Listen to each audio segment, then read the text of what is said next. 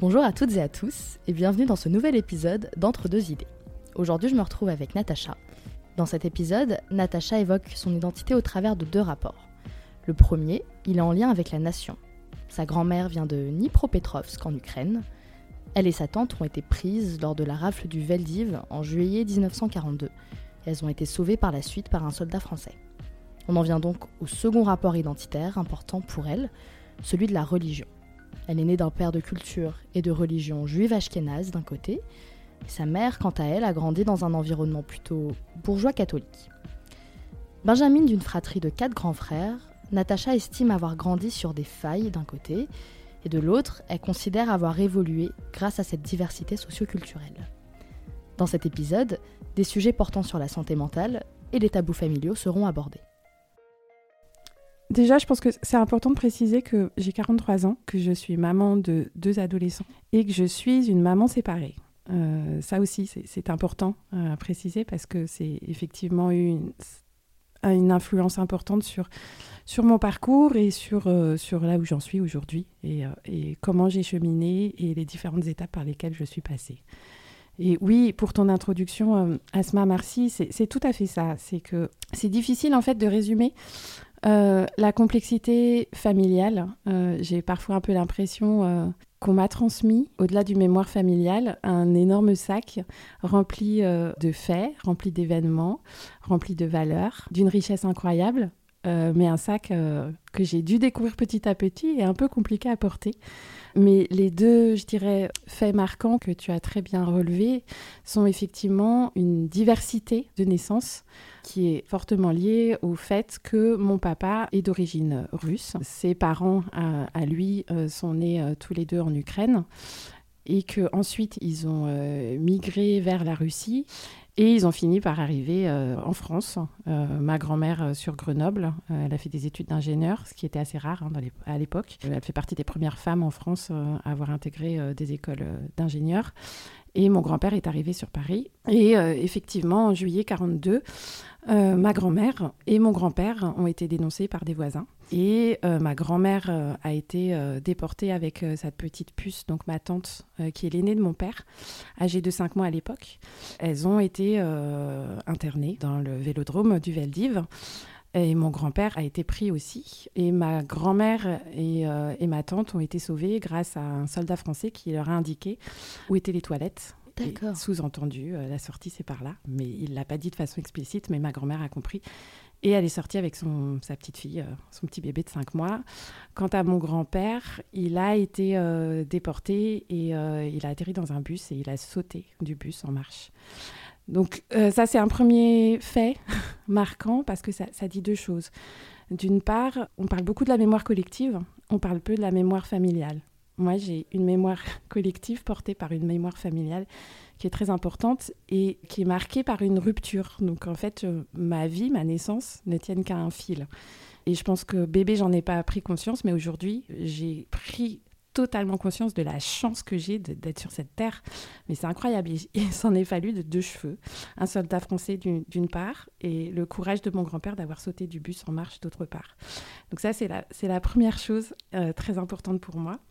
Ensuite, concernant la religion, alors évidemment, c'est n'est pas lié euh, à une mémoire euh, ni collective ni familiale directement, mais c'est très important pour moi parce que c'est la structure familiale et c'est l'environnement dans lequel euh, j'ai grandi. Ça a constitué euh, cet environnement une base déjà très diversifiée au niveau de la religion, puisque maman était euh, et est toujours catholique, était très croyante. Elle a reçu une éducation catholique. Mes, mes grands-parents étaient très, très croyants et très pieux. Ils sont décédés aujourd'hui. Donc maman à la foi et mon papa d'origine et de naissance juif ashkénaze et athée nous, on a été baptisés. Donc, mon père a, fait une concession. Il avait promis, en fait, à mes, à mes grands-parents, donc les parents de ma maman, qu'ils se marieraient à l'église et qu'il nous baptiserait. Donc, il, a accepté. Mais il était profondément athée. Athée dans le sens, euh, il ne croit en l'existence d'aucun Dieu. Euh, quelle que soit la religion, et en tout cas pas la, pas la sienne. Donc c'était assez compliqué euh, d'avoir une maman qui vivait sa foi et qui essayait de nous transmettre bah, sa foi, et un papa qui était plutôt assez circonspect, euh, voire parfois un peu moqueur, toujours de façon bienveillante, mais quand même un peu moqueur. Et ça, ça a été compliqué de trouver mon chemin, voilà, sur, sur, sur, ce, par rapport à la religion. En fait, justement, par rapport à ce père que tu dis qui était moqueur vis-à-vis de la religion, tu as reproduit ce schéma également toi dans ta vie, donc du coup relationnelle, c'est ça? Alors, pas vraiment, parce que en fait, euh, je me suis plutôt positionnée en rupture. J'ai été assez vite euh, adolescente et adulte en posture de rébellion et d'opposition, c'est-à-dire que tout le sac euh, que j'avais pas encore digéré, mais j'ai pris ce sac dans son ensemble et j'en ai fait vraiment une opposition importante, c'est-à-dire que je me suis rebellée. Et j'ai quand même gardé en fait une certaine, je dirais, discipline en acceptant voilà, de continuer euh, à recevoir une éducation euh, catholique. J'ai été jusqu'à la profession de foi et après j'ai craqué. Donc j'ai pas fait ma confirmation qui est la dernière phase très importante sur le chemin d'éducation catholique. Parce que là je me suis dit que certes je pouvais faire plaisir à, à ma mère en l'occurrence. J'avais eu les premières bases de l'éducation religieuse mais qu'en fait moi fondamentalement j'avais du mal à croire et du coup, je me suis vraiment inscrite en opposition sur le sujet de la religion, mais sur tous les autres sujets, en fait. J'ai pris le contre-pied, ne sachant pas comment, en fait, euh, digérer et comment, comment prendre euh, chaque bout euh, culturel, religieux, même politique, ne sachant pas trop quoi en faire. J'ai choisi de, voilà, de me mettre en opposition parce que c'est beaucoup plus facile. Bah c'est ça. En fait, quand on t'impose quelque chose, plutôt que d'essayer de le comprendre, en, mécanisme, moi aussi, je pense que c'est la plupart des gens, ce qu'ils ont, c'est de pouvoir euh, bah, justement s'auto-contrarier dans ça, dans, dans, tout cet environnement-là, ce moule, et on veut casser ça avec l'opposé. Alors que c'est pas pour autant ce qui nous représente. Hein. Au final, c'est juste un passage, je pense, par lequel on est un peu obligé, obligé de passer. Tout à fait, je te rejoins complètement. Ça permet en fait de prendre un, un raccourci qui, qui, qui, nous, nous permet simplement d'exister, en fait. C'est ça, c'est de se prouver quelque chose, un ressenti, quoi. Qu'on est au-delà de ça, pas quelque chose qu'on nous a inculqué, mais qu'on a nos propres choix. Et en fait, on est obligé un peu des fois de passer par les phases extrêmes. Tout à fait. Euh, soit euh, en se disant, bah, on a grandi dans un environnement hyper conservateur. Donc on va faire. Mais moi je pense à ça, je pense direct aux artistes, tu vois. Mm. Genre les chanteurs euh, qui ont grandi dans l'environnement Disney, genre Miley Cyrus qui a pété un câble 20 ans après. Bah, je me dis, bah ouais, mais c'est peut-être un peu évident, quoi, quand on y pense. voilà, c'était la case. Merci Asma. Ça nage, on embrasse. Tu, me disais que justement, tu es passée par de la psychothérapie. Tout à fait. Pour déconstruire justement tout ce schéma. Tout à fait. En fait, sans mauvais jeu de mots, mais j'ai pris conscience que devenir adulte, euh, c'est avoir conscience, c'est prendre conscience. C'est vraiment ça. Et en fait, aujourd'hui, j'ai pris conscience, j'en suis là. Parce que, en fait, je parlais de digestion tout à l'heure. Bah, j'ai ouvert le sac et je, continue à l'ouvrir d'ailleurs de temps en temps. Je prends des bouts de fragments. Donc, concrètement, ça veut dire que là, je suis en train d'interroger ma tante qui a 80 ans aujourd'hui. Et hier soir, euh, pas plus tard qu'hier soir, je l'ai eu au téléphone et je lui ai demandé de me raconter euh, encore euh, la rafle du Valdiv, euh, ses parents, où est-ce qu'ils s'étaient rencontrés, parce que finalement j'avais jamais eu, j'avais eu des bribes, des fragments, parce que ça c'est aussi le propre souvent des mémoires collectives ou individuelles qui sont liées à des deuils. Il y a des traumatismes. Et donc en fait mon papa me racontait peu. Euh, il était assez secret par rapport à ses traumatismes. Et du coup, là, j'essaye de reprendre un peu les fils. Je pars du sac et euh, je, tisse, je retisse les fils un à un. Et pour faire ça, ben, je me suis fait aider effectivement depuis trois ans par une psychothérapeute qui m'aide à prendre euh, ce bagage, à construire en fait mon identité. C'est très précieux parce que c'est vrai que j'ai eu beaucoup de passages de souffrance, j'ai fait beaucoup de crises d'angoisse parce que euh, tout simplement j'avais du mal à me, à me situer par rapport à, l'environnement euh, sociétal euh, dans lequel je vis et que le fait d'avoir été la dernière, la Benjamine d'une famille de, de, cinq enfants, a fait aussi que j'avais un statut particulier en tant que, en tant que petite fille, petite fille blonde aux yeux bleus. la petite dernière, j'ai reçu beaucoup de codes et beaucoup de protection et du coup, l'environnement extérieur m'a agressée. Et donc, j'ai, grâce à la psychothérapie, euh, j'ai appris petit à petit à, comprendre mieux les codes environnementaux pardon, et construire ma propre identité. Tu parles de tissage, ça me rappelle beaucoup Delphine Orviller. C'est euh, la femme rabbin de France, on l'appelle comme ça, mais il y en a plusieurs. En tout cas, c'est une des premières, je crois que c'est la première, et elle parlait de tissage au travers de la mémoire euh, juive mm. et des descendances. Et, c'est exactement ça, toi, au travers de ta famille. Tu t'es construite sur, euh, sur des générations de failles. Ça fait maintenant plusieurs, euh, plusieurs décennies. Et pourtant, tu essaies quand même de, te raccrocher à ce qui reste, et donc euh, tes grands-parents, par exemple, ta grand-mère. Mmh. Est-ce que, au travers de la psychothérapie, est-ce que du coup, tu as pu comprendre le, contraste que tu avais entre tes angoisses de l'extérieur et les codes sociaux de ta famille? Oui, tout à fait. Euh, petite anecdote euh, assez rigolote. Alors, elle ne l'est pas à la base, mais je pense que ça, ça aide à mieux comprendre l'état d'esprit dans lequel j'étais quand je suis allée voir la psychologue, c'est la première fois que je l'ai rencontrée, je lui ai dit Je viens vous voir parce que je crois que je suis folle. Euh, c'était assez. Euh, c'était vraiment euh, caractéristique de l'état dans lequel je me trouvais. parce qu'effectivement, j'avais tellement de mal à, appréhender mon environnement. J'étais angoissée, j'avais des crises d'angoisse et j'avais du mal à les maîtriser. Et petit à petit, en fait, en parlant, en racontant mon enfance, en racontant aussi mes doutes, en racontant mon parcours. Mais petit à petit, en fait, les angoisses sont parties.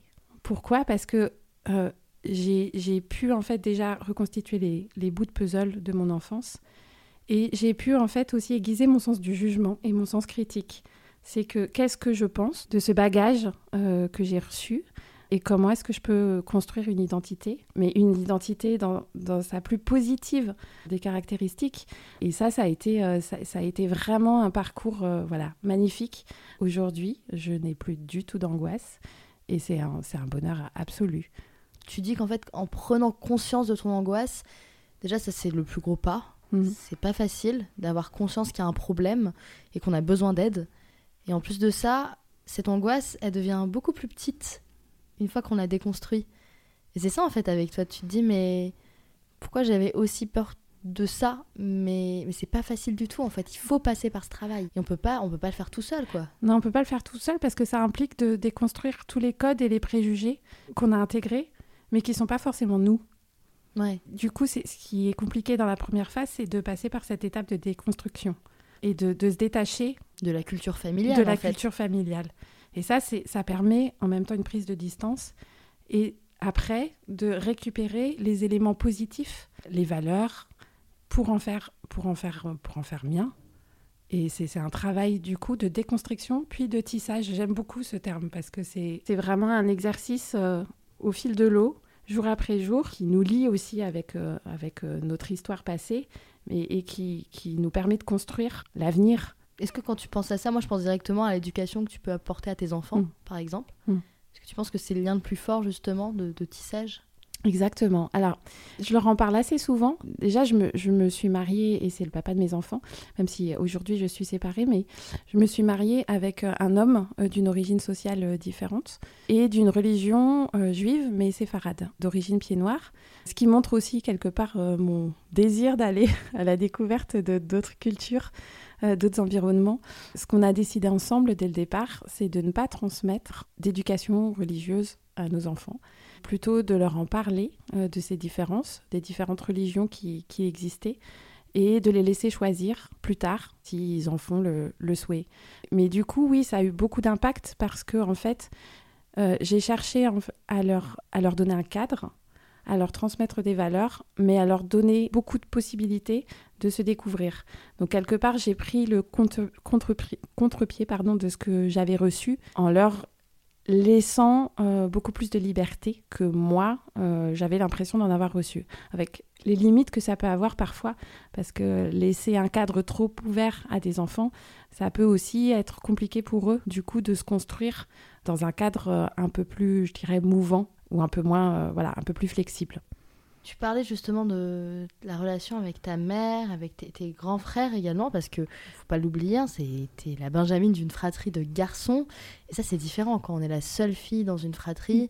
Euh, alors pour info, ce podcast va dans tous les sens euh, dans les sujets, mais ça, bon, maintenant peut-être que vous commencez à avoir l'habitude, hein, euh, c'est entre deux idées, donc voilà, on est sur plusieurs chaises, plusieurs sujets, donc l'objectif n'étant pas de faire un sujet thèse-antithèse.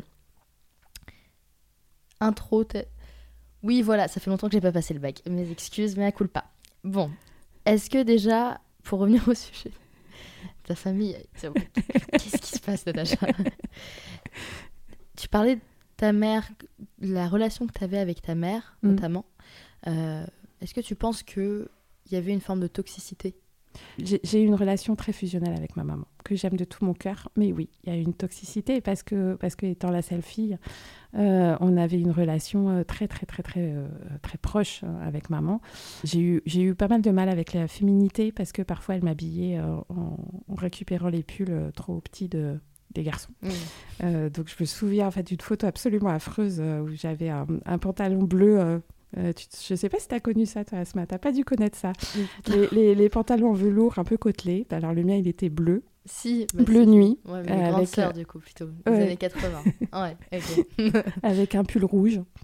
Et alors, cette photo, elle m'a un peu traumatisée. Mais ouais, non, non, c'est blague à part. Euh, c'est vrai que le travail en psychothérapie aussi m'a permis de, de, sortir de cette relation fusionnelle avec, avec ma maman et de devenir aussi euh, beaucoup plus féminine parce que j'avais du mal à m'assumer euh, malgré euh, effectivement mes yeux bleus, mes origines russes qui ne passent pas forcément inaperçues. j'avais beaucoup de mal à, m'assumer en, tant que, en tant que femme et à accepter mon corps. C'est-à-dire, tu penses que c'est relié aussi au, fait d'avoir quatre grands frères au-dessus de toi?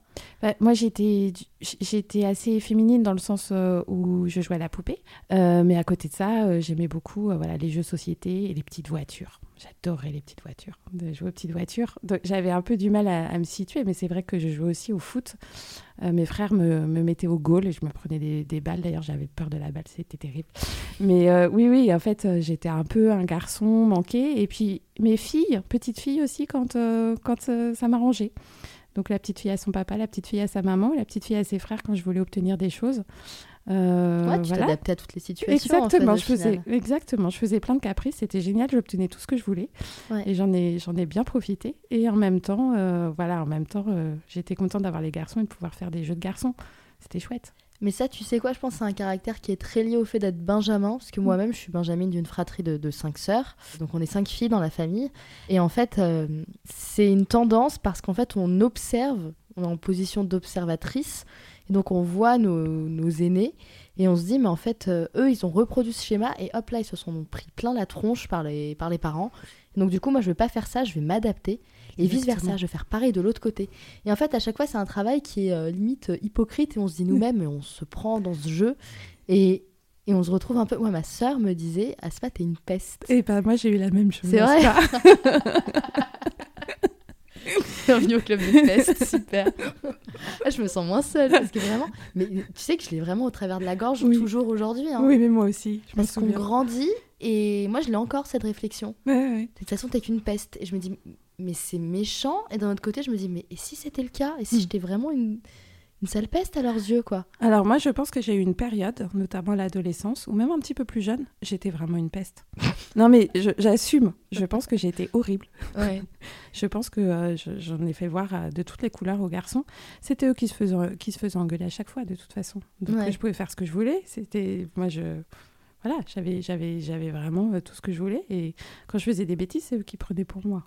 Donc qu'on le veuille ou non, on vivait quand même la belle vie. Mais toi, quand même, c'est particulier parce que tu en as souffert justement d'être la Benjamine. Ouais. Alors, j'en ai pas vraiment souffert. Euh, j'en ai souffert et j'en ai pas souffert. C'est très clair ce que je suis en train de dire. Ce que je veux vraiment mettre en avant, c'est que j'ai quand même reçu le. On parlait de sac tout à l'heure, mais j'ai reçu en fait, euh, je dirais, le sac en tant que, en tant que contenant le plus important qui est l'amour. Donc le fait d'être la Benjamin, je dirais pas que j'ai reçu plus d'amour que les autres parce qu'on est, on est vraiment une fratrie euh, très proche et mes parents nous ont tous donné, donné beaucoup d'amour, mais moi j'en ai eu beaucoup, beaucoup. Et je pense que si j'en suis là aujourd'hui, et j'en suis vraiment convaincue, c'est que tu peux avoir des parcours difficiles, alors jusqu'à certaines limites, mais moi ce qui me permet de me construire aujourd'hui, et d'avancer, c'est l'amour que j'ai reçu. Et ça, c'est inimaginable parce que cet amour-là, il me nourrit encore aujourd'hui et c'est cet amour-là que je peux transmettre aux autres. C'est vraiment, euh, je dirais, le point majeur de ma construction. Ensuite, oui, ce qui a été, ce qui a été difficile, c'est de, de sortir en fait de cette image de petite fille. Peut-être que toi, tu as, en tant que Benjamin, euh, ça va peut-être te parler. C'est que mon papa m'a appelé Pupus. Et mais jusqu'à jusqu'à son décès l'année dernière, en fait. Euh, je, suis toujours la pupus. Mais ça change pas à leurs yeux. Hein.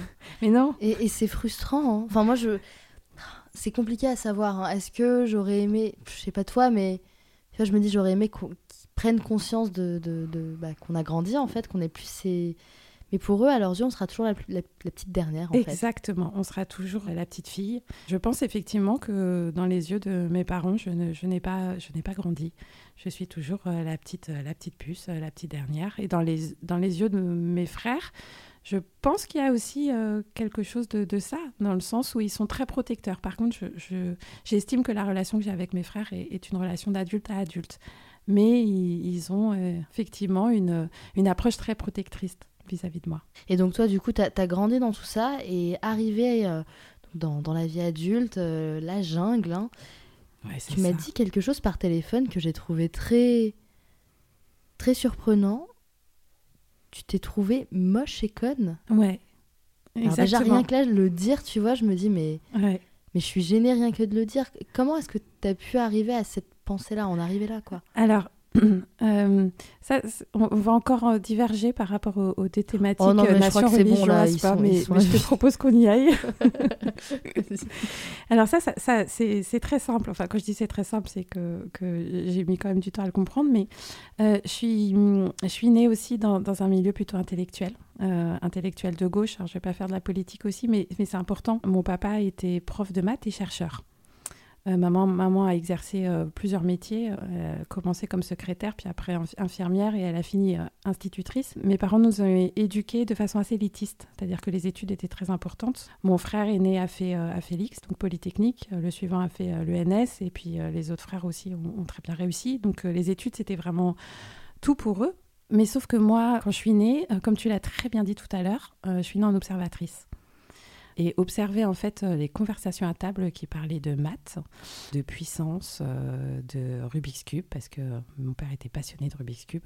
D'ailleurs, par rapport au Rubik's Cube, tu m'as dit qu'il avait, il était à l'origine de la méthode Rubik avec une autre équipe, c'est ça? Alors, il a, il a contribué, il a contribué à hum, effectivement développer, je dirais, euh, la mode du Rubik's Cube en France, puisqu'il a publié, alors je me souviens plus de l'année, mais ça devait être dans les années 70 ou début 80, j'ai plus la date en tête, un article pour la science, dans, dans, dans le, dans le magazine pour la science, démontrant en fait euh, la méthode euh, mathématique de résolution du Rubik's Cube.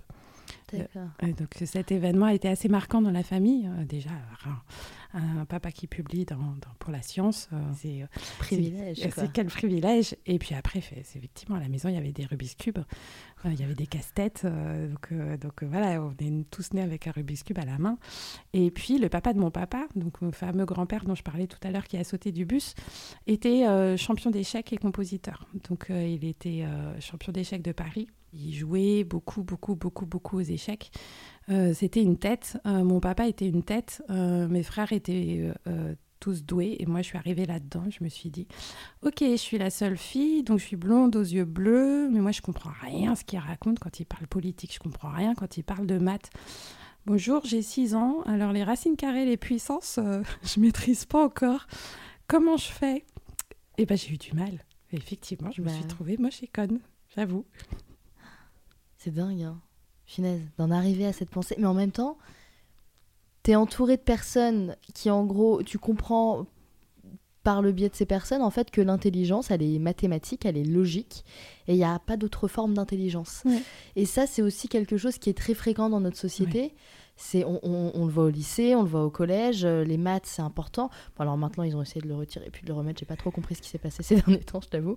Mais euh, mais il n'y a pas l'intelligence émotionnelle dans tout ça. Il n'y a pas euh, la créativité. La créativité, l'imagination. Il n'y a, a, pas toutes ces formes d'intelligence qui sont très poussées, mais qui ne sont pas quantifiables. Exactement. Je pense que c'est ça en fait aussi qui est très compliqué, c'est que c'est très beau en fait de se dire bah voilà il y a du y a du concret. Et c'est aussi c'est il y a de l'admiration. Et c'est très propre aux hommes d'être forts en logique. Donc ça, encore, ça devait être encore plus difficile pour toi de le comprendre parce que tu es la seule fille de cette famille. Et en plus de ça, bah, c'est combiné à, aux mathématiques. Euh, bah ouais, tu m'étonnes que tu t'aies dit ça en fait. Ouais, en fait, maintenant je comprends. Ah ouais, d'accord.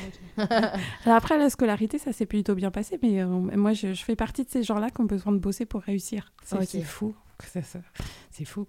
Euh, et, euh, à, propos de ce sujet-là, j'ai une, anecdote. Euh, mon fils Sacha de, de, 13 ans a des difficultés scolaires parce qu'il est, il est plus créatif. Il a une certaine logique, mais il adore jouer aux jeux vidéo, il adore dessiner.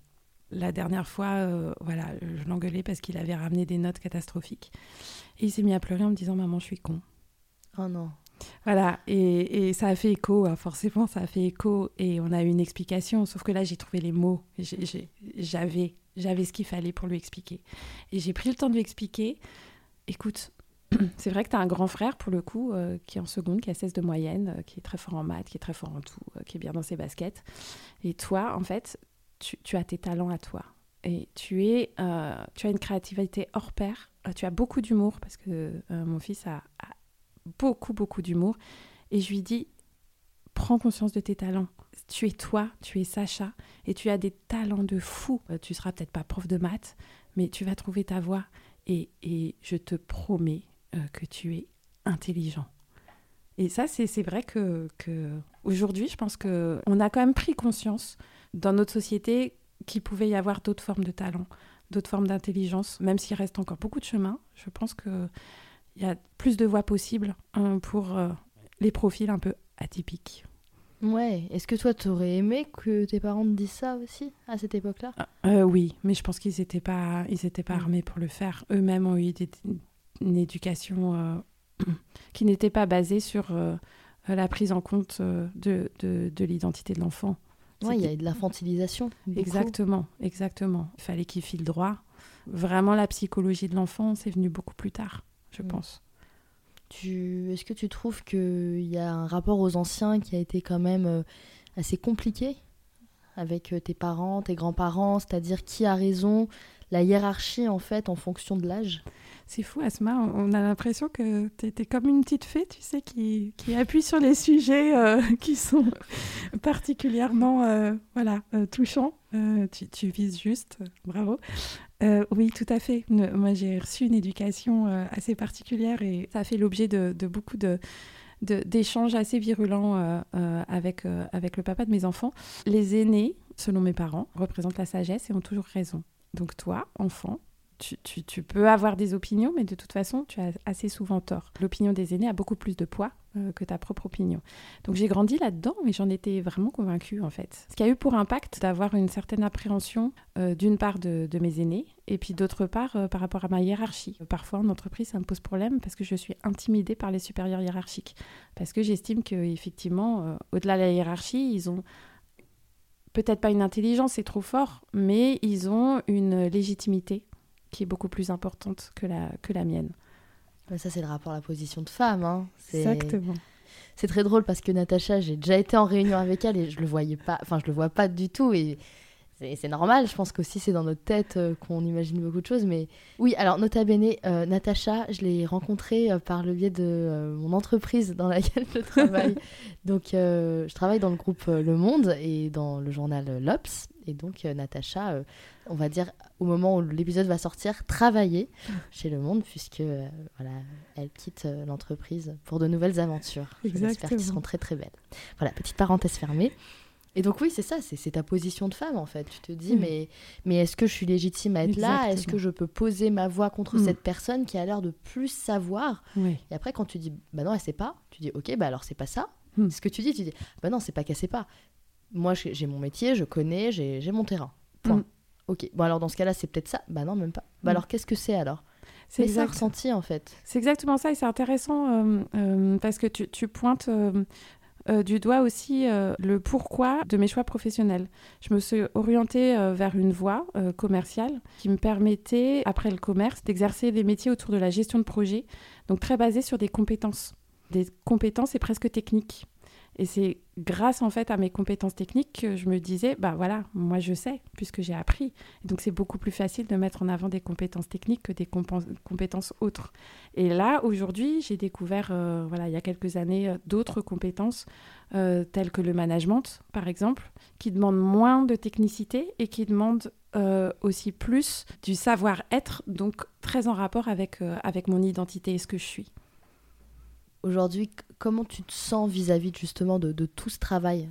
Aujourd'hui, je me sens heureuse. Je peux le dire vraiment. Euh, je me sens heureuse parce que je suis fière, même si j'ai raconté des choses qui ne sont pas forcément faciles euh, et parfois un petit peu tristes, mais je suis fière. Je suis fière de, ma famille, déjà, très fière. Je suis fière de, tout ce qu'ils m'ont transmis. Je les aime d'amour. Et, et, je suis fière de toute la diversité que j'ai reçue. je suis fière d'avoir affronté les épreuves. Je suis fière de pouvoir transmettre euh, euh, tout ce bagage familial et tout ce que je suis aussi, c'est-à-dire mes valeurs euh, à mes enfants.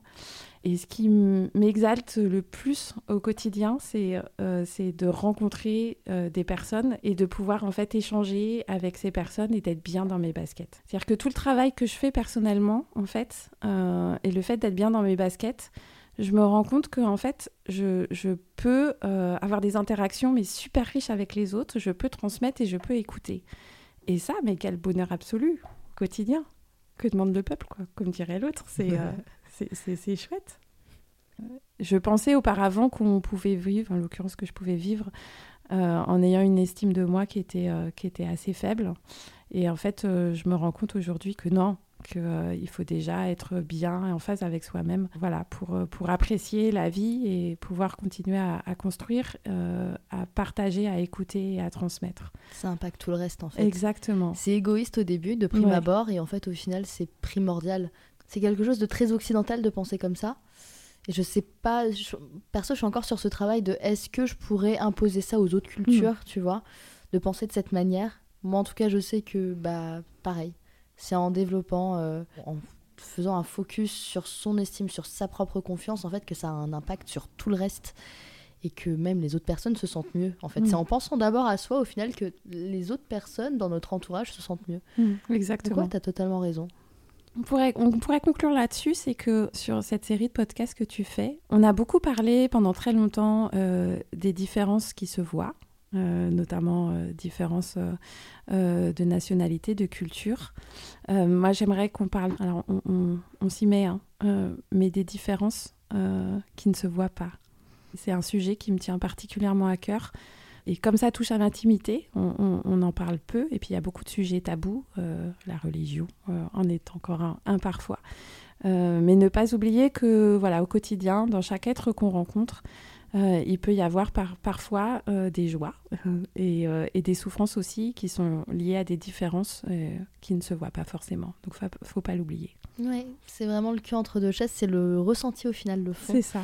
Et l'objectif de ce podcast, c'est ça, c'est de se focus sur, sur d'avoir le, sentiment de cul entre deux chaises, mais sur plein de questions différentes et qu'il s'agisse de, voilà, de, bah, fait, de toutes ces questions sociétales, quoi ces questions, on se dit, mais je ressens quelque chose qui n'est pas en adéquation avec ce dans quoi j'ai grandi ou dans un, système particulier. Exactement. Donc euh, je pense que c'est pour ça aussi que je t'ai invité, parce que tu as beaucoup de choses et de prime abord, euh, moi en tout cas, euh, je te voyais tous les jours au bureau et pourtant, qui l'eût cru Non, vraiment, je, je pense que c'est une grosse surprise et je pense que pour pas mal de gens qui vont t'écouter, ils vont se dire, mais il y a un sacré décalage entre ce que j'ai vu de prime abord sur l'illustration, parce que je prends des photos après de toi, et euh, sur ce qu'on écoute.